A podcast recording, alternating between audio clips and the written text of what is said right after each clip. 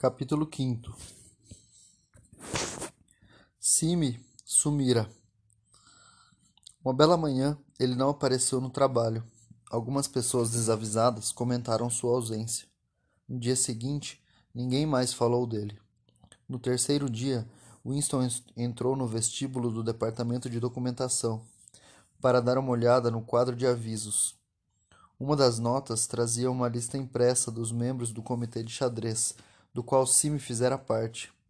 Tinha quase exatamente o mesmo aspecto de antes, nada estava arriscado, mas faltava um nome. Eis o que bastava. Simi deixara de existir. Aliás, nunca existira. Estava um calor de matar. No labiríntico ministério, as salas sem janelas, ventiladas por aparelhos de ar-condicionado, mantinham a temperatura habitual. Mas do lado de fora, os calçamentos esfolavam os pés dos caminhantes e o mau cheiro do metrô na hora do pico era tremendo. Os preparativos para a Semana do Ódio iam de vento em popa. Os funcionários de todos os ministérios trabalhavam além do horário. Desfiles, reuniões, paradas militares, conferências, exposições de personagens de cera, exibições de filmes, programas de teletela. Era preciso organizar tudo. Era preciso construir estantes estandes e imagens, criar slogans, compor músicas, fazer circular boatos, forjar fotografias. A seção de Júlia no departamento de ficção fora desligada da produção de romances e estava criando em regime de urgência uma série de panfletos sobre atrocidades. Winston, além de fazer seu trabalho regulamentar, passava longos períodos todos os dias verificando arquivos antigos do Times e alterando e embelezando trechos de notícias que depois seriam citadas no, nos discursos. Tarde da noite, quando levas de proletas desordeiros perambulavam pelas ruas, a cidade exibia um ar estranhamente febril. As bombas foguetes estouravam com maior frequência do que nunca, e às vezes, à distância bem longe, ouviam-se explosões fortíssimas que ninguém sabia explicar e sobre as quais corriam boatos dantescos. A nova melodia destinada a ser a canção tema da Semana do Ódio, a canção do ódio, como a chamavam, já estava composta e era transmitida incessantemente pelas teletelas. Tinha um ritmo selvagem, que lembrava latidos e que não podia exatamente ser chamada de música, assemelhando-se à batida de um tambor, Rugida mais que cantada por centenas de vozes ao som de pés em marcha, era aterrorizante. A música caíra no gosto dos proletas, e na madrugada das ruas competia com Era um capricho e nada mais. Os filhos dos Parsons tocavam a canção do ódio a qualquer hora do dia ou da noite, usando um pente ou um pedaço de papel higiênico. Algo francamente intolerável. As noites de Winston estavam mais ocupadas do que nunca. Grupos de voluntários, organizados por Parsons, preparavam a rua para as celebrações da Semana do Ódio, costurando faixas, pintando cartazes, erguendo mastros nos telhados e, perigosamente, estendendo arames de um, um lado para o outro da rua, para neles pendurar bandeirolas. Parsons gabava-se de que as mansões Victory sozinhas exibiam quatrocentos metros de bandeiras. Estava em seu elemento natural e feliz como um passarinho. O calor e o trabalho manual lhe haviam fornecido, inclusive, um pretexto para, depois do trabalho, retomar, retomar o uso de um short e da camisa aberta. Estava em toda parte a todo momento, empurrando, puxando, serrando, martelando, improvisando, animando todo mundo com exortações amistosas e, desprendendo de cada dobra do seu corpo o que poderia ser descrito como uma reserva inesgotável de suor acre. Um novo pôster surgira de repente nas ruas de Londres. Não tinha dizeres e mostrava simplesmente a figura monstruosa de um soldado eurasiano de três ou quatro metros de altura, avançando com um rosto mongólico desprovido de expressão, botas imensas, apontando uma metralhadora que apoiava no quadril. Onde quer que você se posicionasse com relação ao pôster, o cano da metralhadora, ampliado pela perspectiva, parecia estar sempre apontando para você. O pôster fora colocado em todos os espaços disponíveis de todas as paredes da cidade, suplantando em número os retratos do grande irmão. Os proletas, normalmente apáticos no que dizia respeito à guerra, estavam sendo incitados a entrar em um de seus surtos periódicos de patriotismo. Para completar a cena, ultimamente as bombas foguete estavam matando mais do que o normal. Uma delas atingiu um cinema apinhado em Stepney, sepultando várias centenas de vítimas sobre os escombros. Toda a população vizinha se reuniu para um cortejo fúnebre interminável, que levou várias horas e que na realidade era um encontro de indignados. Outra bomba caiu num território banido, usado como baldio, usado como playground. E dezenas de crianças foram destroçadas. Houve novas demonstrações de ira. A imagem de Goldstein foi queimada. Centenas de cópias de pôster do soldado eurasiano foram arrancadas e jogadas nas fogueiras, e diversas lojas foram saqueadas no decorrer do tumulto. Em seguida, circulou o boato de que as bombas foguetes estavam sendo manobradas por controle remoto por espiões, e um casal idoso, suspeito de ser de procedência estrangeira, teve sua casa incendiada e pareceu sufocado pela, pereceu sufocado pela fumaça. No aposento dos altos da loja do Sr. Charrington, sempre que conseguiam chegar lá, Julia e Winston ficavam deitados lado a lado numa cama desprovida de lençóis, sob a janela aberta, nus por causa do calor. O rato nunca mais voltara, mas com o calor os percevejos haviam se multiplicado tremendamente. Pelo jeito não fazia diferença. Sujo ou limpo, aquele quarto era o paraíso nem bem chegavam, aspergiam tudo com o pó de pimenta comprado no mercado negro. Arrancavam a roupa e faziam amor com os corpos suarentos. Depois adormeciam e despertavam para constatar que os percevejos haviam se unido e preparavam um contra-ataque maciço. Quatro, cinco, seis, sete vezes eles se encontraram durante o mês de junho. Winston abandonara o hábito de beber gin a todo momento. Parecia ter perdido a necessidade daquilo. Engordara um pouco, sua úlcera varicosa melhorara, deixando apenas uma mancha marrom na pele acima do tornozelo. As crises matutinas de tosse haviam cessado. O processo de viver deixara de ser intolerável. Ele já não sentia o impulso de fazer caretas para a teletela ou de gritar insultos a plenos pulmões. Agora que possuíam um esconderijo seguro, quase um lugar, quase um lar, nem parecia uma provação o fato de, verem, de se verem só de vez em quando, e por um par de horas de cada vez. O importante era que o quartinho nos altos da loja existisse, saber que estava lá, inviolado. Era quase o mesmo que estar nele. Um quarto era um mundo, um bolsão do passado onde animais extintos podiam se mover. Para Winston, o Sr. Charrington também era um animal extinto. A caminho do andar superior, Winston costumava parar para conversar com o Sr. Charrington por alguns minutos. Pelo visto, o velho nunca ou quase nunca saía de casa e, por outro lado, quase não tinha fregueses. Levava uma existência fantasmagórica entre a lojinha minúscula e sombria e uma cozinha ainda mais exígua nos fundos, onde preparava suas refeições e que continha, entre outras coisas, um gramofone incrivelmente antigo, com uma trompa enorme. Ele parecia feliz com a oportunidade de conversar. Circulando entre as mercadorias sem valor, com seu nariz comprido, seus óculos grossos e seus ombros caídos, envergando o paletó de veludo, ele sempre dava a impressão de ser um colecionador, mais que um comerciante. Com uma espécie de entusiasmo apagado, manipulava este ou aquele exemplar de lixo. Uma rolha de porcelana, a tampa pintada de uma caixa de rapé quebrada, um medalhão sem qualquer valor, contendo um cacho de cabelo de algum bebê morto havia algum tempo. Nunca demonstrando o desejo de que Winston comprasse a coisa, mas simplesmente de que a admirasse. Falar com ele era como ouvir a musiquinha de uma caixa de música gasta. Dos recantos da memória, ele extraía novos fragmentos de quadrinhas esquecidas.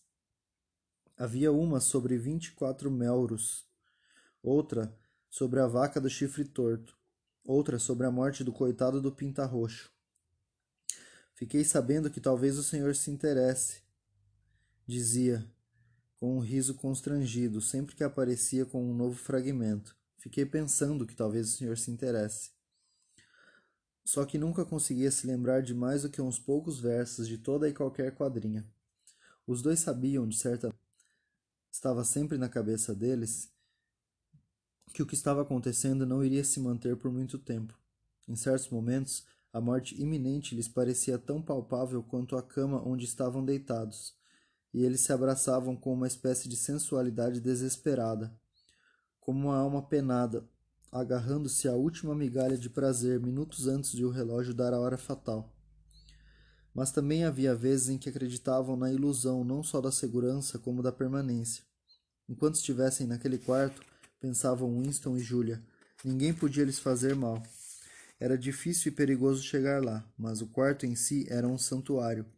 Era como quando Winston fitava o centro do peso de papéis, com o sentimento de que seria possível penetrar naquele mundo vítreo e de que uma vez lá o tempo deixaria de transcorrer. Muitas vezes fantasiavam fugas. Teriam sorte indefinidamente e levariam seu caso adiante, exatamente como agora, pelo resto de suas vidas. Ou então Catherine morreria, e graças às manobras sutis, Winston e Julia conseguiriam se casar.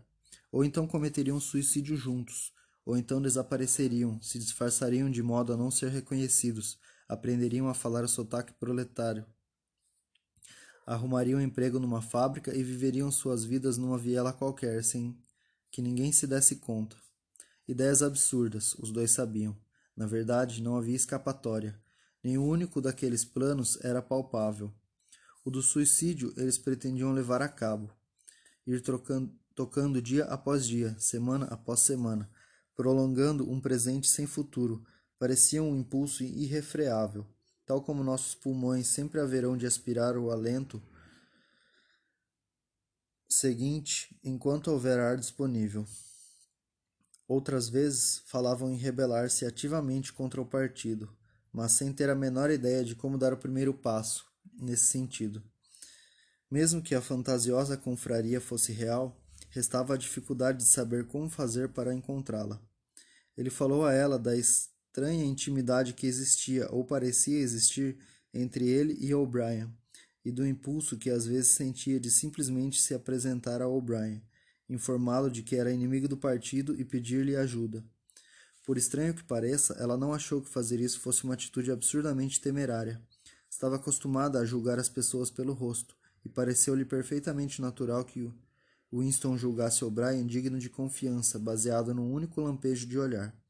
Além do mais, ela partia do princípio de que todo mundo, ou praticamente todo mundo, secretamente odiava o partido e não hesitaria em infringir as leis se julgasse seguro fazê-lo.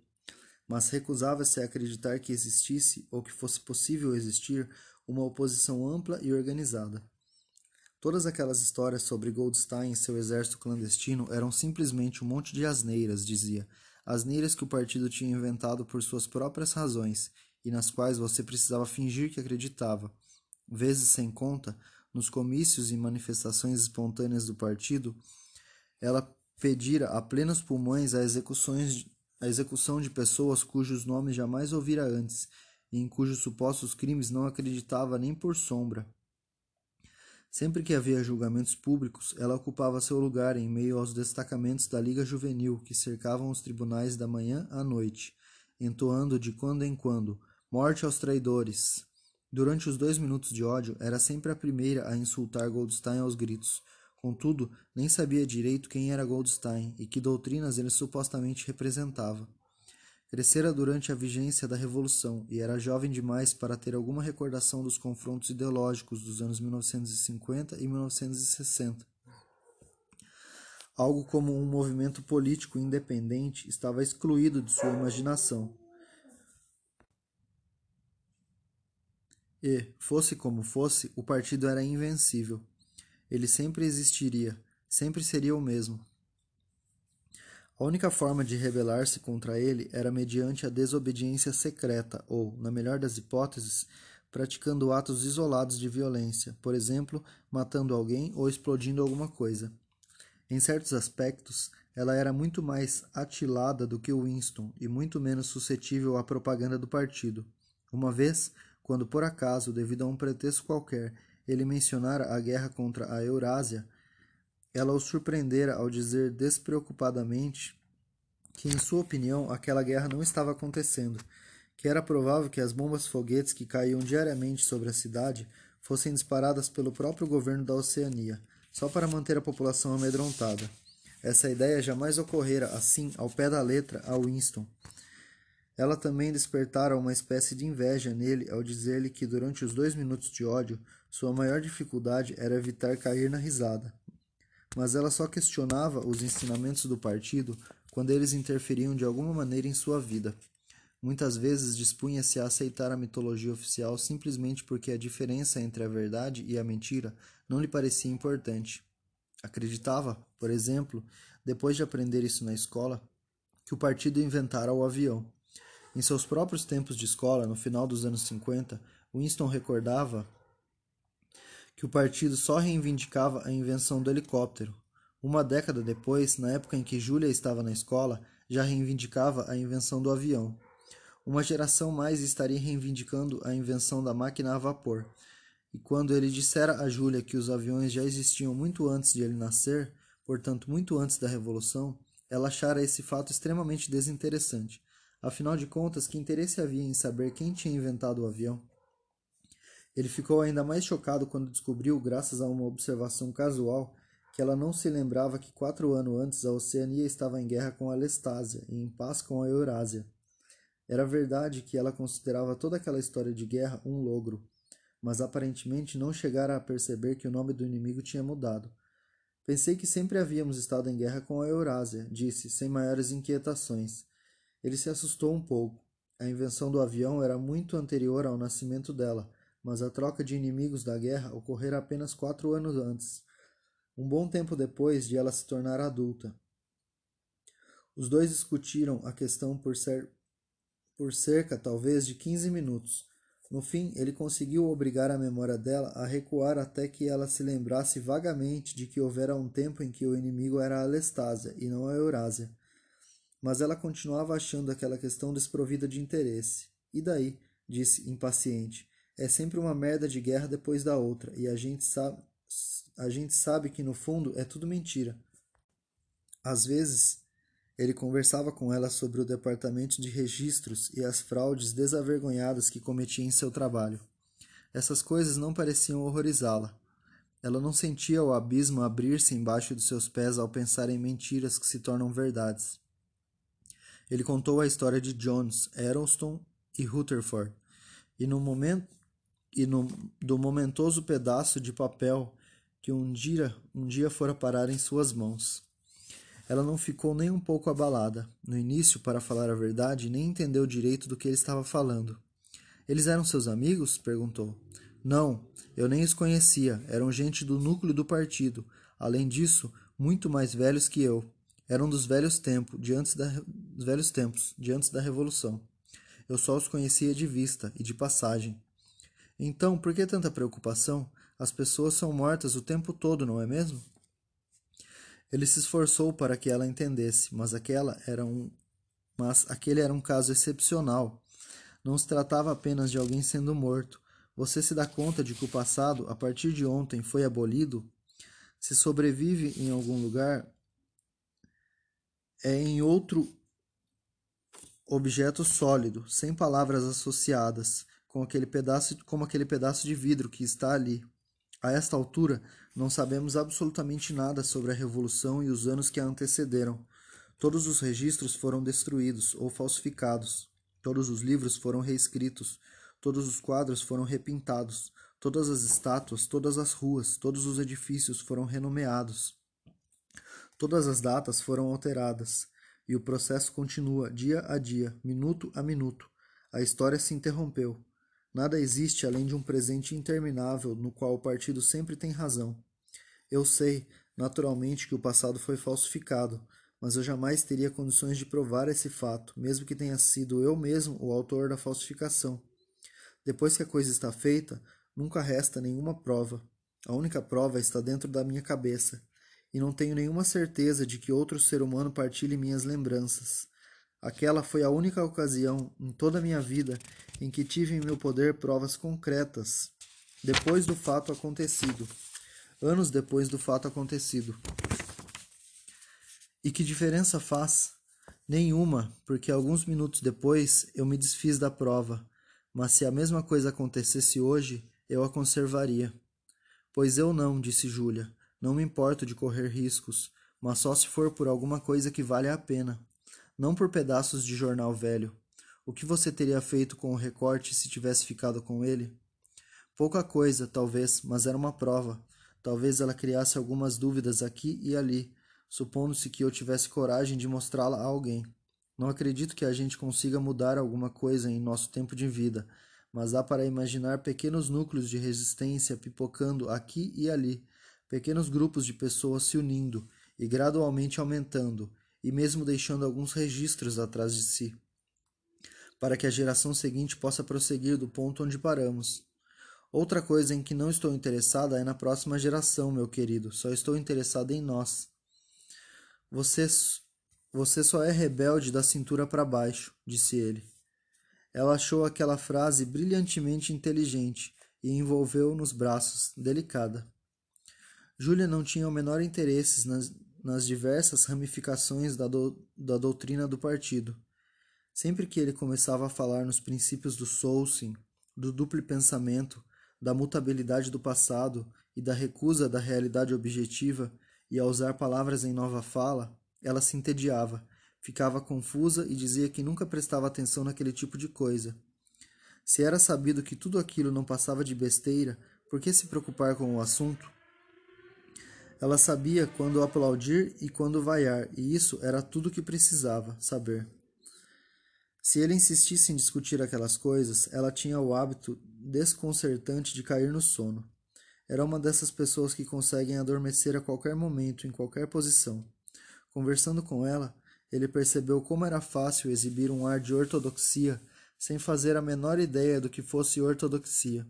De certa maneira, a visão de mundo do partido era adotada com maior convicção entre as pessoas incapazes de entendê-la. Essas pessoas podiam ser levadas a acreditar nas violações mais flagrantes da realidade, porque nunca entendiam por inteiro a enormidade do que se solicitava delas, e não estavam suficientemente interessadas nos acontecimentos públicos para perceber o que se passava.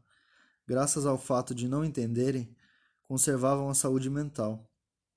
Limitavam-se a engolir tudo, e o que engoliam não lhes fazia mal, porque não deixava nenhum resíduo, exatamente como um grão de milho passa pelo corpo de uma ave sem ser digerido. Capítulo 6 Finalmente aconteceu. Chegara a tão aguardada mensagem. Winston tinha a, expressão de que, tinha a impressão de que esperara a vida inteira por aquilo.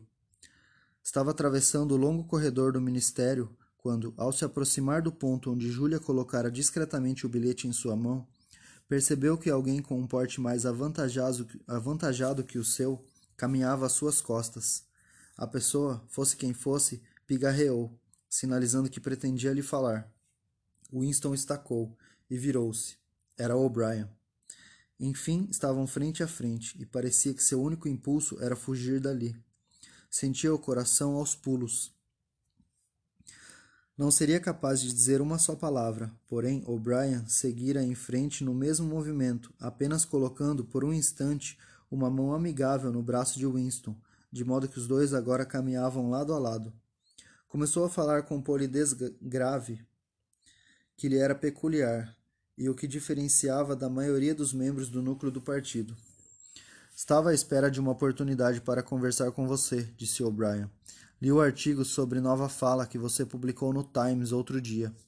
Tem um interesse bastante erudito pelo novo idioma, não tem? Winston recobrara particularmente a presença de espírito. Estou longe de ser um erudito, respondeu. Sou apenas um diletante. Não é minha área, nunca tive nada a ver com a elaboração do idioma. Mas o usa com muita elegância, disse O'Brien. Eu não sou o único que acha isso. Recentemente tive uma conversa com um amigo seu que sem dúvida é especialista no assunto. Agora me foge à memória o nome dele. O coração de Winston deu outro solavanco dolorido. Era inconcebível que aquilo fosse outra coisa que não uma referência ao Cime. Mas Cime não apenas estava morto, como fora abolido, era uma despessoa. Fazer qualquer referência ao que o identificasse era mortalmente perigoso. O comentário de O'Brien só podia ser uma senha, uma mensagem cifrada. Ao compartilhar um pequeno ato de pensamento-crime, transformara ambos em cúmplices. Continuava avançando pelo corredor, mas nisso O'Brien se deteve. Com a singular e apaziguadora cordialidade que sempre conseguia conferir ao gesto, ajeitou o óculos no nariz. Depois prosseguiu. O que eu realmente pretendia lhe dizer é que notei que, no seu artigo, você faz uso de duas palavras que se tornaram obsoletas, se bem que faz pouquíssimo tempo que elas foram descartadas. Já viu a décima edição do Dicionário de Nova Fala? Não, disse Winston. Não sabia que já tinha saído. No departamento de documentação ainda estamos usando a nona edição. Acho que a décima só vai ser publicada daqui a alguns meses, mas uns poucos exemplares foram distribuídos antecipadamente. Eu recebi um. Pensei que talvez você se interessasse em dar uma espiada. Claro que sim, disse Winston, percebendo de imediato aonde aquilo iria levar. Algumas das novas mudanças são extremamente engenhosas.